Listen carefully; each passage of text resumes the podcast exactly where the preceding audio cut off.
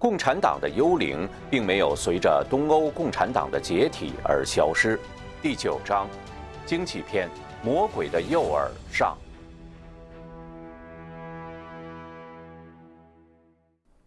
引言：一百年多前，马克思发表了《资本论》，鼓吹以公有制消灭私有制。半个世纪后，共产主义公有制狂潮席卷了全球三分之一面积的国家。一九九零年前后，东欧共产主义阵营解体，许多东欧国家又不得不实行休克疗法，回归市场经济。一些本来不是共产党执政但信奉社会主义、搞国有化的国家，在经历了公有制和计划经济带来的贫穷与痛苦之后，也不得不开始推行部分自由市场经济制度。共产邪灵在全球攻城略地，为的就是要统治世界。这些国家一个个的抛弃共产主义或者社会主义的经济模式，是不是证明共产邪灵失败了呢？事实绝非如此简单。共产邪灵的特点之一，就是为了最终目的而毫无原则、变化多端。它的原则随着需要任意变动。对自身某些手段的部分否定，也是达成其更大目的的手段，在经济领域尤其如此。仔细剖析当今世界的经济状况及其背后的实质，人们不能不惊讶发现，共产邪灵的魔爪早已伸进了经济的每个角落，在各种空幻的美好愿景下，在对政府的盲目崇拜中。各国的经济正在一步步脱离自由经济的轨道，失去道德的根基，陷于共产邪灵的掌控之下。看清其真实面目，思考并制定对策，已经刻不容缓。一，西方发达国家搞的是另一种形式的共产主义。马克思在《共产党宣言》里说：“共产党人可以把自己的理论概括为一句话。”消灭私有制，对人而言，要消灭资产者的个性、独立性和自由；对社会而言，则是利用自己的政治统治，一步一步地夺取资产阶级的全部资本，把一切生产工具集中在国家及组织成为统治阶级的无产阶级手里。为达到此目的，共产邪灵在共产国家采用了暴力和屠杀的方式。而在自由社会里，暴力共产主义没有太大的市场，因此，共产邪灵安排了非暴力的方式，用各种变相的社会主义形式，分不同阶段、不同程度的渗透整个社会，在表面上并不那么容易辨别。目前，西方国家的很多经济政策表面上看起来不是社会主义，叫的名字也不是社会主义，但最终起的作用。都是限制、削弱乃至剥夺私有财产、削弱自由企业的作用，扩大政府权力，向社会主义靠拢。采用的手段则包括高税收、高福利和国家对经济的全面积极干预等。一、西方发达国家的高税收、高福利。共产主义社会主义经济在西方国家的一个重要特点是高福利。西方发达国家实行的高福利政策，让从共产国家来的人感到这里更像共产主义。一变相的社会主义，政府本身不创造价值，羊毛出在羊身上。高福利的财政来源是税收或者国债，最终由民众买单。国债最终也是纳税人买单，只不过有一个时间差。高福利。就是变相的共产主义，只是西方社会不讲共产党的暴力革命。高税收等于把大量私人财产强制拿到国家手里，由国家统一进行经济活动和财富再分配，其实质是变相渐进式废除私有财产。高税收与共产政权的公有制、平均主义殊途同归。二者的区别只是国家占有是发生在生产之前还是之后。共产政权的公有制是生产资料直接归国家占有，西方国家的高税收是生产资料个人占有，但是生产出的财富通过税收形式由国家占有，作为公共财产来分配。两者其实都相当于盗取、抢夺他人财富，只不过后者没共产主义国家那么暴力，是通过投票、立法的方式合法的实现。政府救助，尤其对遭受自然灾害、意外事故者的社会保障是合理的。正因为福利制度有积极的一面，才有了迷惑性，才给了共产邪灵利用的借口。使其不断推动高福利、高税收政策，在这一点上，高福利已达到共产主义经济对人、对社会、对道德同样的破坏效果。共产主义经济有着摧毁人性的内在必然性，能从人赖以生存的经济角度来激发人的恶，败坏人的道德。这就是邪灵在全世界。包括共产政权国家和自由社会都推行共产主义经济观的根本原因。二、高税收的现状。西方发达国家的高福利需要消耗大量财政收入，如果没有高税收，也就是大量私人财富经由纳税向公共领域的转移或者国家借债，高福利政策就无法维持。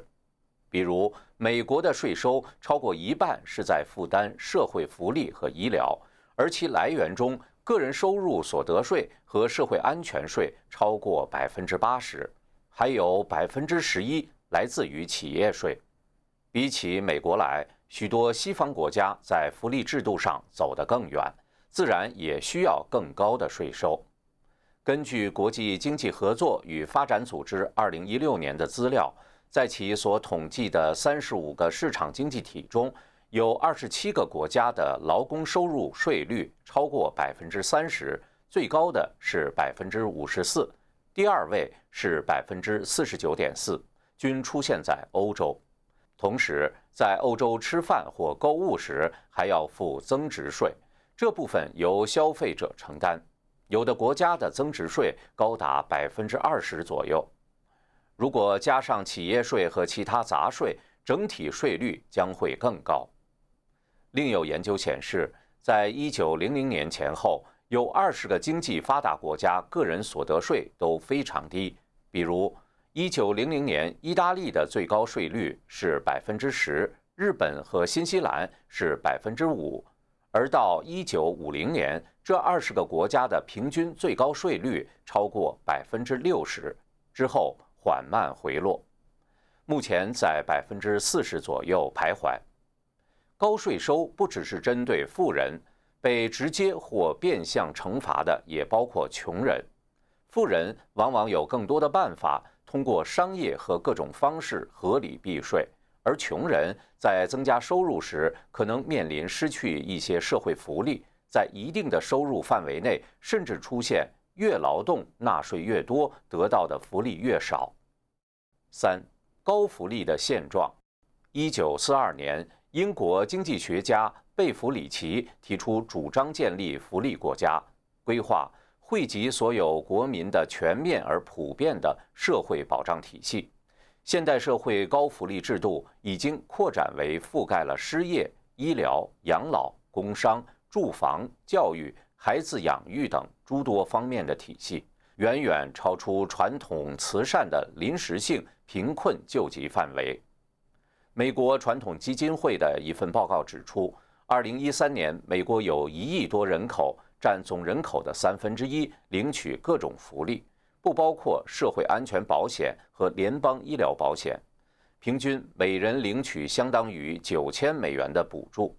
按照美国统计局的数据。二零一六年，贫困县人口占百分之十二点七，但是美国的贫困人口生活状况可能会令许多人吃惊。根据政府调查，贫困家庭中百分之九十六的父母说孩子从来没有挨过饿，百分之四十九点五的家庭住在独栋房屋里，另有百分之四十的家庭住在连排屋里，住在一栋房屋的家庭只占百分之九。百分之八十的家里有空调，百分之四十的家庭有宽屏幕液晶电视，四分之三的家庭有车。这种人为划分出的庞大数量的贫困人口，为进一步扩大福利提供了充足的借口。美国在国际经合组织成员国中，政府福利低于平均值。大多数北欧和西欧人享受的政府福利远远高于美国。比如丹麦，从摇篮到坟墓的安全网，包括免费医疗保健、免费大学教育和大笔福利金。即便最富有的公民也同样享有。在希腊出现经济危机之前，希腊人享受着高福利，一年领十四个月工资，六十一岁可以退休，退休金在工资的九成以上。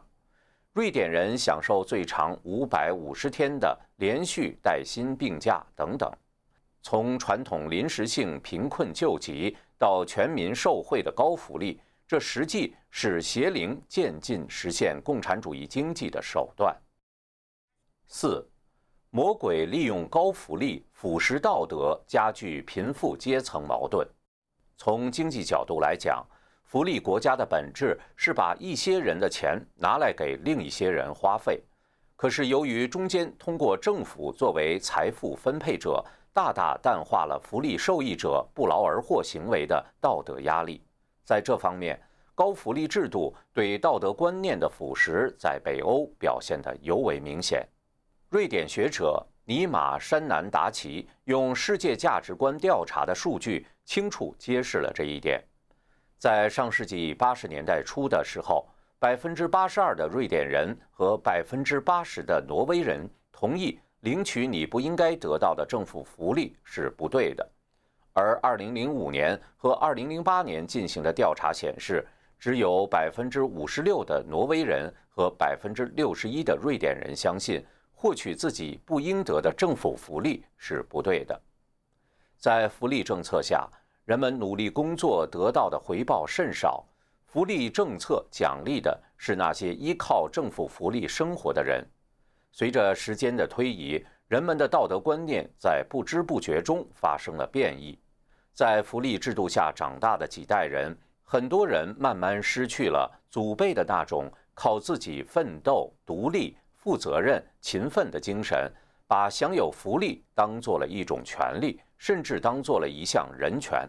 养成了依靠政府的习惯，甚至反过来要挟政府。观念改变了，要想再回头，几乎都不可能了。正是这种温水煮青蛙的手法，让魔鬼利用高福利逐渐腐蚀着社会道德。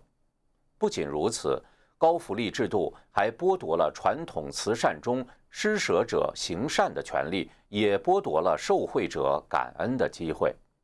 传统社会中，救助贫困的方式是私人自主行为，或者是个人出于同情心直接救助急需帮助的人。或者是个人捐赠到慈善组织，比如教会，然后通过慈善组织救助贫困者。在这种情况下，捐赠者和受赠者都是明确的。受赠者本来没有权利去要求其他人救助自己，但当他获得了救助时，会对于捐赠者怀有感恩之情。这种感恩可能会表现为从此以后通过进取改变自己的处境。因为这是捐赠者的心愿，也可能将来处境改变之后，反过来以同样的善行回馈社会，自己成为捐赠者，或者采用某种方式报答捐赠者。法国思想家托克维尔观察到，传统的德行及个人慈善行为中，施舍和感恩这对美德在社会中互相促进。对整个社会的道德成长能起到正面的作用，同时，这样一种双向的情感关系能够缓解贫富两个阶层之间的对立和矛盾，因为个人慈善让两个阶层中具体的个体通过情感和利益联系在了一起。当代高福利制度则切断了捐赠者和受赠者之间的关系，一方面，捐赠者是被强迫征税。并非出于善心施舍，实际上被剥夺了施舍行善的权利。另一方面，受赠者不知道谁是施舍者，国家福利制度本身并不是真正的捐助者，真正的施舍者是纳税人，因此他也就没有了感恩报恩之心。此外，托克维尔指出，福利制度加剧了贫富阶层之间的矛盾，富人被强制征收了部分的财富，却无法面对面见到被救助对象而心生同情。相反，他们只会对穷人这个阶层产生怨恨和轻蔑，将这一类人视为贪婪的陌生人。与此同时，穷人也会心生不满，因为这些物质上的救助被视作理所当然，而且不能够让人满足。一个阶级会带着惧怕和憎恨看待世界，而另一个阶级则沮丧、妒忌地看待自己的不幸。挑起妒忌和斗争。正是共产邪灵通过高福利经济毁人的另一手段。这种矛盾在希腊经济危机爆发后表现得极为明显。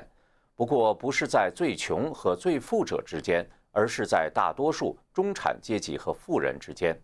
在希腊，人们不愿承受高税收的负担，全民逃税严重。经济学人刊文说，希腊官员称逃税为希腊的全民运动。一旦经济出现问题，富人的逃税尤其扎眼。希腊政府为不得罪选民，长期通过举债弥补税收不足的空缺，以便维持和欧盟其他成员国同样水准的高福利。危机爆发后，一旦政府要缩减福利，被高福利宠惯的民众的不满大规模爆发，民众把矛头指向富人，要求对富人多征税。到底是富人还是中产阶级该为经济危机负责？这是个令政府头疼的问题。但不论怎样，邪灵败坏人的道德，挑起人群记恨互斗的目的达到了。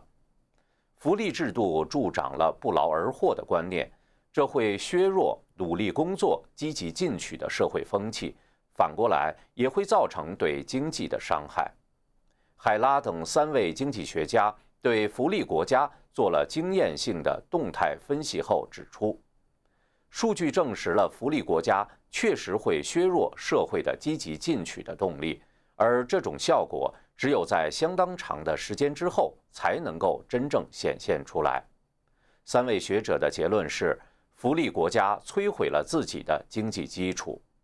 五，福利制度造成贫困文化。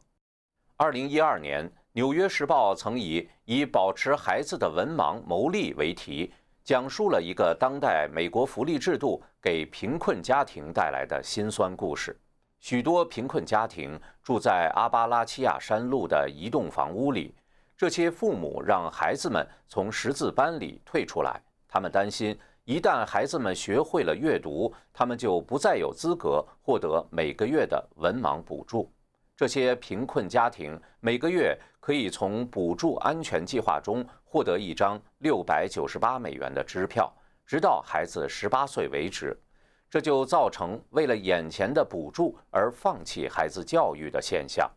大约四十年前，这个救助计划救助的是那些真正生理上或者是智力上有缺陷的孩子的家庭，而现在。超过百分之五十五的受救助的所谓残障孩子属于模糊而无法清楚界定的智力迟缓者。全美有一百二十万这样的孩子，每年需要纳税人九十亿美元的救助。在这里，福利政策和人性恶的一面互相激励。这当然并不是福利政策制定者的初衷，但却间接帮助魔鬼达到了其毁人的目的。托克维尔在一百多年前富有预见性地指出，福利制度无法分辨受助对象的真实性，也即受助者陷入贫困是因其自身的恶习，还是由于真正的不幸所致，因此无法有效帮助真正急需帮助的人。从经济角度来说，滥用福利会造成财政上的额外负担。但是对于这些穷孩子来说，福利制度带来更大的悲剧。二零零九年的研究显示，这些穷孩子到十八岁以后，三分之二都转为成年的残障计划受益者，也就是说，他们可能一辈子也无法摆脱贫困的处境。这个例子中，福利制度下残障定义不断扩展，是当代福利制度为迎合选民不断扩张的一种表现。福利制度的负面激励导致滥用福利，造成社会道德衰退，并引发经济问题，则是邪灵刻意的安排。福利可以作为一种救急的手段。但不应当成为常态。福利对于因意外原因遭到负面冲击的人，比如意外工伤、疾病、自然灾难等，能够起到帮助作用，但是却无法从根本上解决贫困问题。以美国为例，截至2014年，从约翰逊总统开始的针对贫困的战争，在50年中花费了纳税人2.2万亿美元。但美国统计局的数据显示，除了最初的十多年，美国的贫困率过去近四十年基本维持稳定，贫困率并未通过救助降低。美国经济学家尼更森指出，福利制度造成了贫困文化，和贫困文化互为因果，后者包括贫困、福利依赖性、非婚生育、暴力犯罪、失业、堕胎等。尼更森的经验研究表明，在抚养未成年儿童家庭援助计划中，受助人的救助收入每增加百分之一，会吸引受助人口增加百分之三，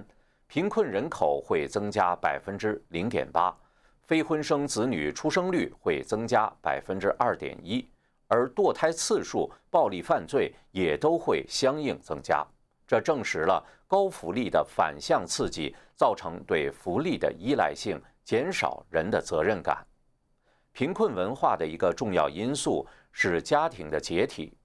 经济学家威廉斯追溯美国黑人贫困问题的历史和现状，指出，当代高达百分之八十五的黑人孩子出生在单亲妈妈家庭，成为推高黑人贫困率的重要因素，而高福利制度。助恶为虐，让未婚生育的妈妈不必为自己的行为负责。他们可以从政府福利中拿到津贴、住房补贴、食物券等补助，福利成为推高未婚生育率的助手，造成更多贫困。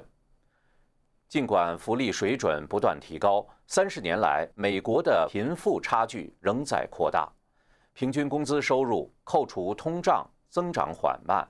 财富流向最富裕的阶层，甚至出现了工作的穷人。越是这样，左派越是以解决贫困问题为借口，要推动大政府、高税收、高福利，陷入恶性循环。六，左派用福利政策把民众变成票仓。左派政客鼓吹高福利、高税收政策。常常以帮助穷人、社会公平等看似高尚的理由抢占了道德制高点。实际上，他们本人并不是福利的施舍者，他们的做法只不过是把富有阶层和中产阶级的财产挪给穷人。然而，当福利制度混淆了施舍者和受赠者的关系之后，这些福利政策的主张和制定者却引导福利受益者将感恩和报答的对象指向自己，让他们用选票作为回报，利用高福利承诺来把大众变为自己的票仓。这种现象在美国和欧洲都广泛存在。二、西方国家对经济的积极干预。一、国家干预的现状。从目前现状看。自由社会的政府也已经深深介入了经济领域。这一方面是因为社会主义意识形态影响下的福利政策，使得政府越来越卷入财富分配；另一方面，西方社会在上世纪三十年代经济危机之后，深受提倡国家干预的凯恩斯主义经济学说影响，用金融和财政政策调控经济。在一个正常社会里，国家的角色是有限政府，通常只在危机与自然灾害之时，或在某个特别时期、特别情况下对经济进行干预，这无可厚非。但凯恩斯主义现在已经成为一种思潮、时尚，各国政府争相奉行实施积极的国家干预政策。随着政府全面介入经济运转，其一举一动对市场造成巨大影响，成为经济的晴雨表。很多政策法规直接决定企业或行业的成败，以至于大量企业、个人投资者要仰赖政府鼻息。很大程度上，政府角色从通常的规则制定者和监督者，变成了经济活动的指导者和参与者；从裁判变成了集球员和裁判于一身的角色。政府用看得见的手取代看不见的手。成为资本和市场运行的主要指挥者和调控者，成为私有经济主体的替代者。积极的财政政策与高福利政策让很多政府背负巨额债务。根据国际经合组织的资料，有近半国家债务接近 GDP 的百分之一百，甚至更高；还有的国家甚至超过百分之二百。庞大的财政赤字。已经成为很多国家经济和社会发展的巨大隐患。诺贝尔经济学奖得主科斯曾经发表大量论文研究国家干预及其效应。他发现，几乎所有经济方面的干预都出现了负效应。他认为，政府的干预如此之大，以至于达到了经济学家所称的负边际回报。尽管如此，人们仍然看到，不管是哪个国家，都在越来越积极地干预经济，政府干预能力已经到了不可思议的地步。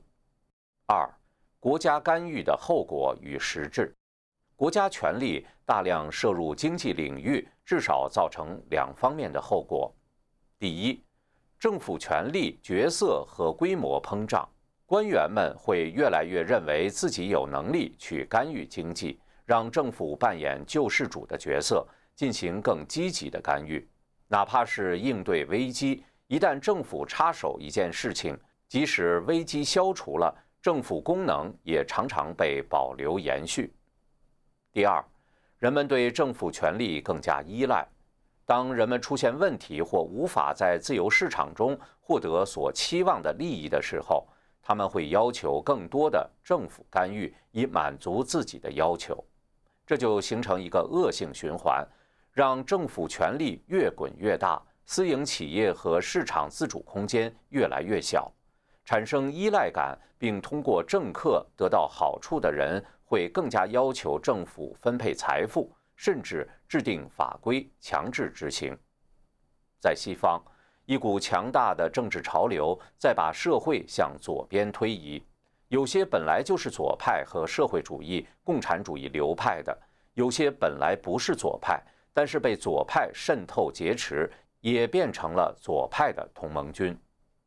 各种势力合流在一起，推动政府用各种方式干预经济、干预私营公司运作，蚕食着人类正常的经济生活。很多社会运动看似是民间自发行为，其实背后都有共产邪灵的操控因素。人们可以看到，西方政府已经越来越经常的因为政治原因和平等的理由，使用公共权力干预市场，甚至用法律形式把干预固定化。这无疑是在剥夺市场经济中作为主体的人的自由意志。把国家意志强加在市场上，这实际上是在不断的形成政府对经济的集权，把市场经济转变为权力经济，把市场变成权力的附庸。长此下去，公共权力将全面控制经济和民生，用经济的手段建立政治集权，奴役公民和全社会。一个个看似平常的经济决策，在渐进的过程中慢慢走向极端，共产邪灵就这样把人类一步步引向共产主义。三，社会主义经济将导向共产集权，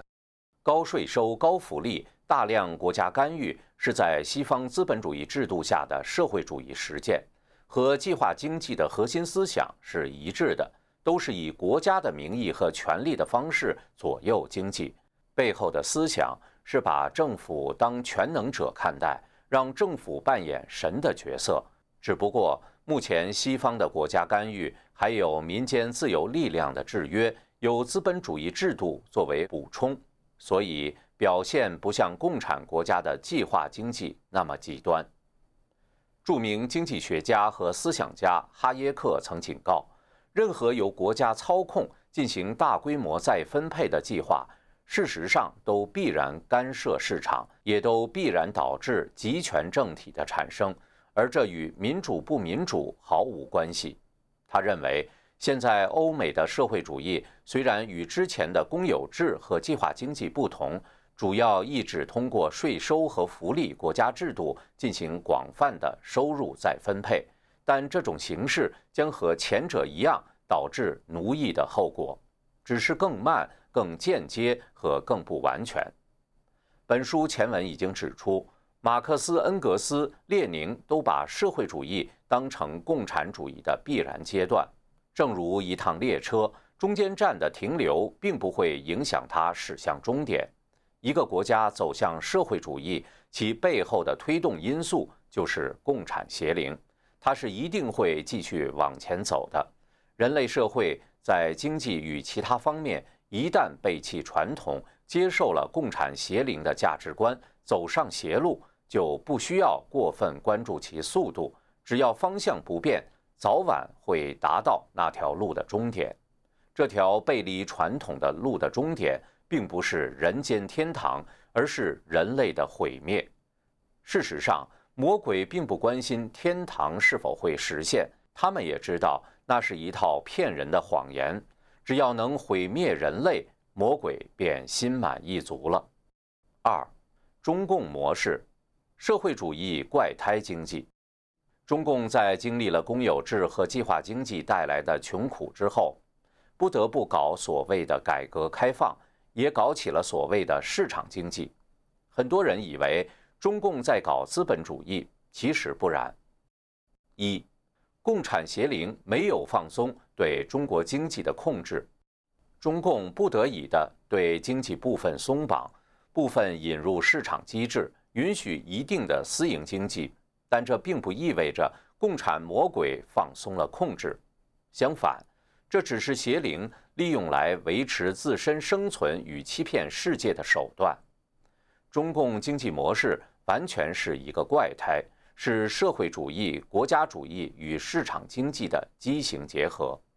在经济层面，虽然有部分是私营企业。但中共从来没有许诺给民众永久的私有财产，因此，包括土地在内的资源从根本上仍然是国家占有，是公有制经济。同时，中共利用国家权力高度控制一切经济运行，仍然存在庞大的国家计划，属于权力经济。市场只是被国家利用来推动经济的一种手段，没有真正的独立性。也不存在与市场相配套的制度体系，没有明晰的产权制度和法治精神，汇率不能自由调整，财富不能自由出入，外企不能自由运作。中共为了刺激出口而对企业实行政府补贴和出口退税，旨在用低价打败竞争者，扰乱了正常的世界贸易秩序。一切经济活动必须符合政治需要。企业、个人的经济自由与经济资源是政治的附属物，可以出于政治理由被随时剥夺。正是看到了这些原因，欧美市场经济国家长期一直拒绝承认中国的市场经济地位。西方政府很多人曾天真的认为，经济的发展会给中国带来政治上的自由民主。不幸的是。中共用资本主义的营养养肥了社会主义的机体，进一步强化了共产党的领导地位，死死抱住共产主义魔鬼不放。中共有了更多的钱，对民众实行了更残酷的打压与迫害。从1999年7月开始，中共发动了对一亿法轮功修炼者的迫害。这场针对真善忍普世价值的无硝烟的另类战争一直持续到现在。二零一三年，中共投入镇压百姓的所谓维稳费已经超过了七千亿人民币。二，中国经济增长背后的真相。中国近四十年来的 GDP 增长，让很多人似乎看到了社会主义经济的优越性，让很多西方人，包括西方政界、学界精英，智囊刮目相看，称赞集权体制的高效性。其实，中共经济模式是不可复制的。其经济增长的原因，一方面证明了社会主义经济制度的内在问题，另一方面则凸显了不道德的权力经济造成的可怕危害。中国近四十年来的经济增长跟以下几方面因素密切相关：第一，对公有制经济的松绑，对完全中央计划经济的抛弃。私有经济和私营企业的复兴，让中国经济获得了强大的驱动力。中国人勤劳聪明，但被共产党几十年束缚了手脚，都弄得穷怕了。想要挣钱的愿望一旦释放出来，自然会产生巨大的力量。第二，西方资金与技术大量涌入中国，中国原有的公有制体制。积存了天量可以被利用但尚未开发的土地、劳力与市场，相当于未标价的黄金。后者可以说是干柴，前者是油和火，两者结合就燃起了中国经济的熊熊大火。如果不是因为中共集权统治，这把火本该烧得更早、更旺、更持久、更安全，中国经济早就发展起来了。流入中国的西方资金规模之大是外界难以想象的。据统计，美国对中国的直接投资从2000年到2016年就有近8000亿美元。从1979年到2015年，中国实际使用外资金额累计高达16423亿美元。第三，西方国家还给予中共特别优惠的贸易地位与广阔的市场。二零零零年五月，美国决定授予中国永久性正常贸易关系地位。二零零一年十二月十一日，中国正式加入世界贸易组织 （WTO），国际市场对中国打开了大门。第四，中共经济发展采用了不道德的模式，通过血汗工厂拼命压榨工人、农民，血腥强拆，一切只为经济增长开路。不顾环境污染与长期危害，在短期内占尽成本与速度优势。中共利用西方的资金、技术与市场有利的贸易条件，国内的廉价劳力与低成本，每年赚取大量的外汇。美中贸易逆差从2000年的一年800多亿美元，一路攀升至2017年的一年3750多亿美元。最后。中共作为世界贸易规则的破坏者，最大限度地占便宜，赚取巨额外汇，以国家战略的模式来盗取知识产权，以图科技上弯道超车，用尽投机取巧的手段，造成历史上最大的盗窃案，也是对正常资本主义经济秩序的破坏。根据美国知识产权盗窃委员会2017年发布的报告。中国每年假冒商品、盗版软件和盗窃商业秘密给美国造成的损失达两千二百五十至六千亿美元，这还不包括中国广泛存在的专利侵权。报告称，在过去三年里，美国的知识产权被盗窃损失了一点二万亿美元，绝大部分是中国造成的。美国国家情报局长办公室2015年11月份的报告显示，每年电脑骇客造成的经济间谍损失有4000亿美元百分之九十来自中国。由此可见，中国经济增长是因为在经济上对社会主义意识形态的松绑，加上西方发达国家的书写、财富大挪移和中共的不道德经济行为造成的。这并不是社会主义的制度优势，更不意味着中国走的是正常的资本主义道路。西方有时把中共的这种不道德共产集权经济模式称为国家资本主义，其实是在为中共贴金。在中共集权之下，经济只是政治的婢女，市场经济的表象只是其耍弄世界的花招而已。中共的经济模式给了世界一个假象：动用国家力量可以快速发展经济，使用不道德手段可以在经济竞争中获胜。因此，让各个国家竞相走向社会主义的国家积极干预的方向。如果把中共经济模式当成一个成功的范例，无视其造成的人权灾难与道德堕落的后果，那无异于饮鸩止渴，大错特错。三，畸形经济模式带来的后果。中共畸形的经济发展模式带来了可怕的道德危机。共产邪灵就是要让中国在展现经济实力的同时，道德全面堕落下去，用经济来败坏道德，用经济来掩盖道德败坏。让人们在洋洋自得享受经济利益时，不知不觉走到毁灭的边缘。时下的中国，假冒伪劣、有毒食品泛滥成灾，黄赌毒黑肆意横行，贪污腐败、卖淫嫖娼不以为耻，反以为荣，诚信危机、贫富差距、官匪一家、社会冲突、司法不公、见死不救，权力经济下的腐败已经无以复加。权钱交易、公司代持，中共官员的贪腐已经超出了人们的想象。小官大贪比比皆是，大官更是巨贪，几十亿、几百亿的侵吞国有资产。世界上没有任何一个国家的政府像中共那样腐败和道德堕落。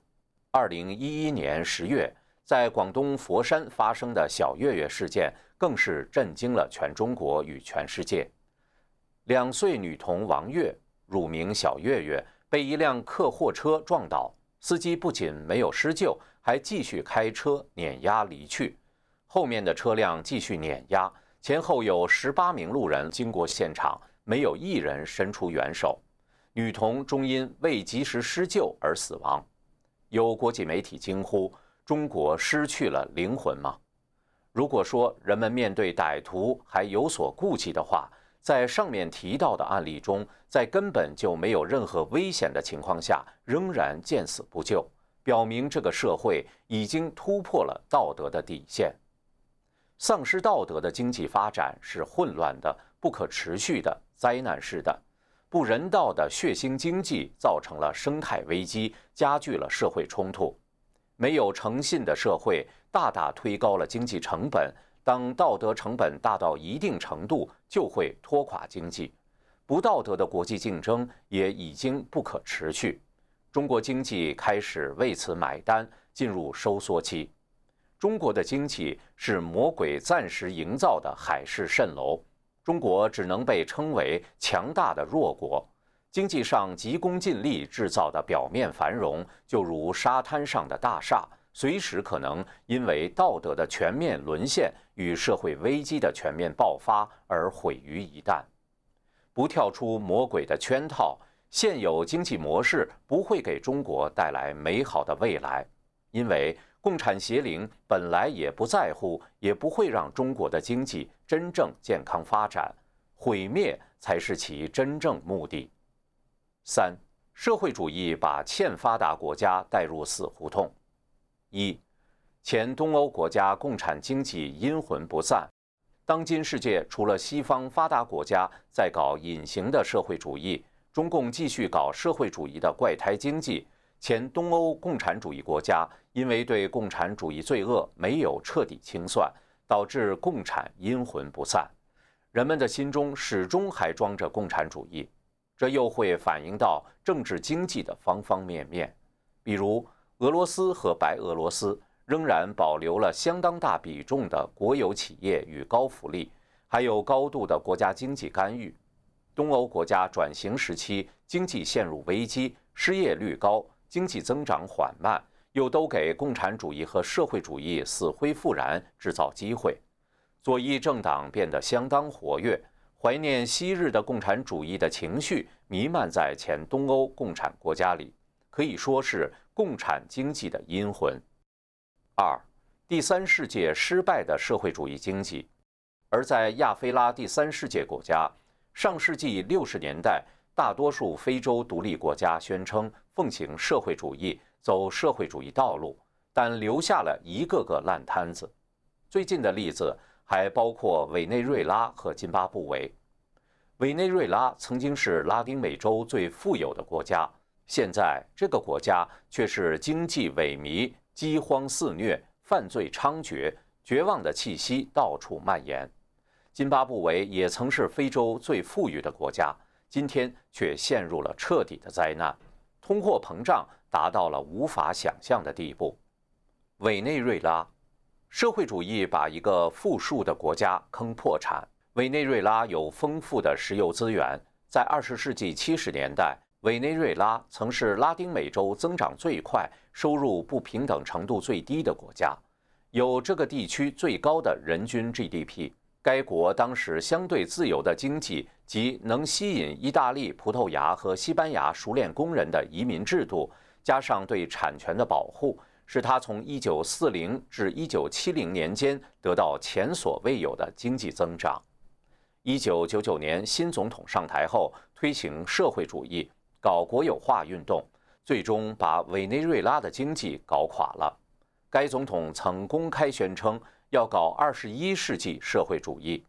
搞社会主义就是对许多私营企业进行征用或国有化，包括石油、农业、金融、重工业、钢铁、电信、能源、交通运输和旅游业。这一进程在该总统2007年再次当选后尤为突出。政府在2007年至2012年间征用了一千一百四十七家私营企业。产生了灾难性的影响，生产性部门关闭了，取代他们的是效率低下的国有企业，投资者也被吓跑了。国家征收私营企业，破坏了生产部门，从而导致委内瑞拉更加依赖进口，加上一系列政府干预，包括外汇管制和价格管制，最后遇到油价下跌，灾难就不可避免了。有人把这幕惨剧归因为石油危机，但是事情并非如此简单。按照世界银行数据，七个其他国家比委内瑞拉更依赖石油。这七个国家在2013年至2017年都出现了经济成长。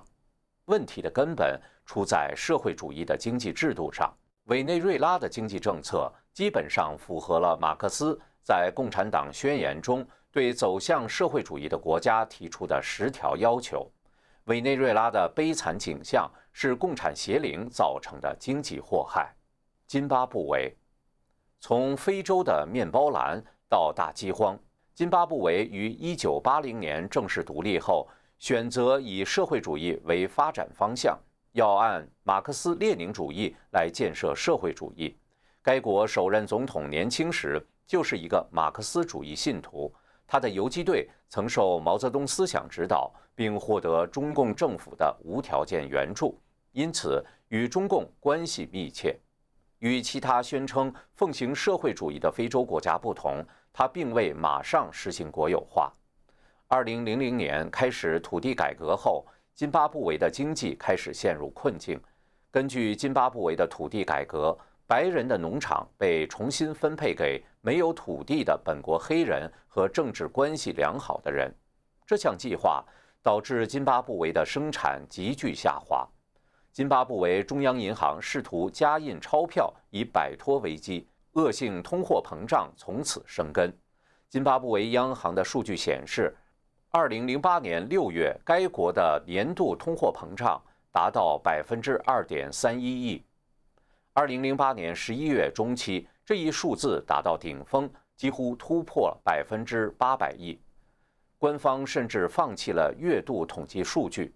一年后，津巴布韦元对美元的汇率高达三十五千万亿比一，津巴布韦被迫放弃使用本国货币。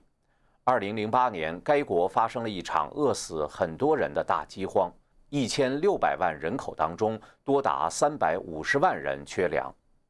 共产邪灵在这个世界肆虐，人们在不同的国家都可以看到其带来的现实的与潜在的危险。它给西方发达国家带来的问题正在显现，在发展中国家已经造成惨痛的现实。人们必须切记，不管魔鬼是否在经济上带给人一时的舒适与满足，它的本性不会改变。它一定要把人引向道德的堕落和生命的深渊。